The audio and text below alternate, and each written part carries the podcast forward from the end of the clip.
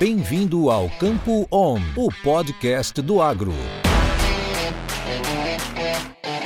Olá a todos, sejam muito bem-vindos ao podcast Campo On.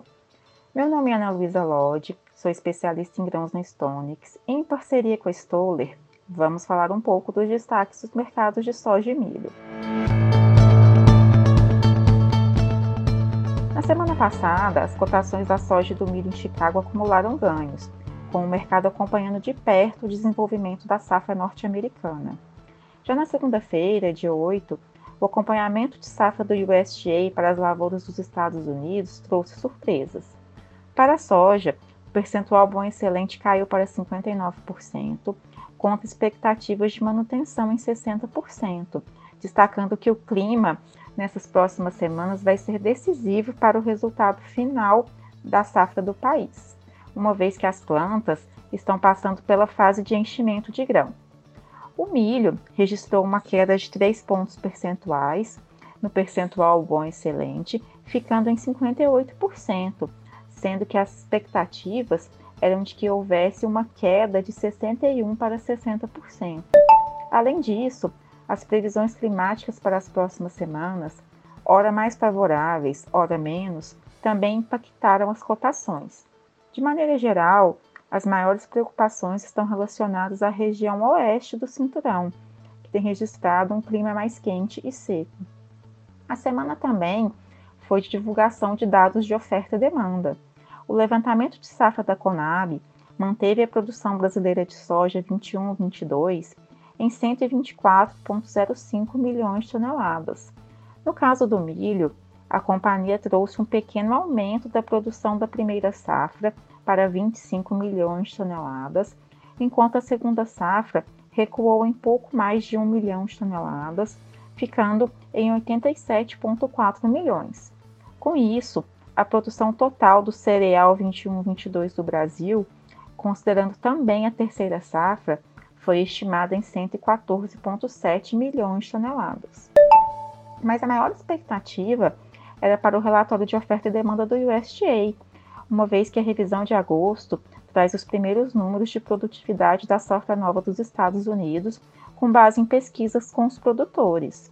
Além disso, havia expectativa de revisão diária, já que houve atrasos no plantio, com o número divulgado em 30 de junho não captando totalmente os resultados dos estados mais atrasados no norte da região produtora.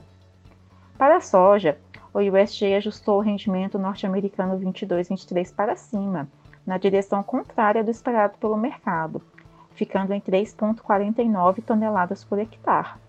Com isso, mesmo com uma pequena revisão da área plantada para baixo, a produção estimada subiu para 123,3 milhões de toneladas, volume que configurará um recorde se for confirmado.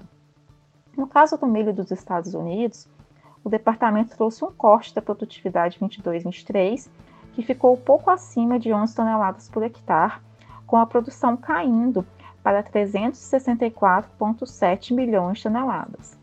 Destaca-se que também houve um pequeno corte na área do cereal.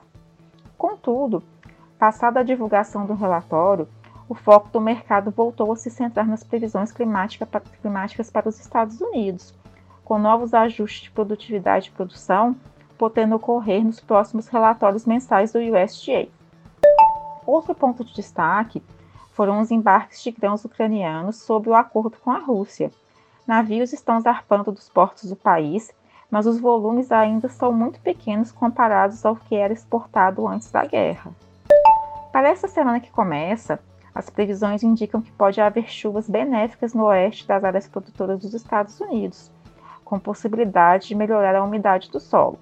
Além disso, as precipitações durante o final de semana ficaram dentro do esperado, atingindo vários estados produtores do país. Mesmo assim, é importante destacar que as previsões, principalmente as mais distantes, sempre podem sofrer alterações.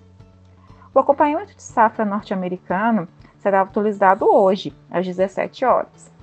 Além disso, na agenda de indicadores, destaca-se no Brasil a divulgação do IBCBR, o Índice de Atividade Econômica do Banco Central, do mês de junho, que é considerado uma prévia do PIB. Na Europa, serão divulgados o PIB e o Índice de Preços ao Consumidor da zona do euro. Obrigada e até a próxima! Isso é conhecimento. Isso é Stoller.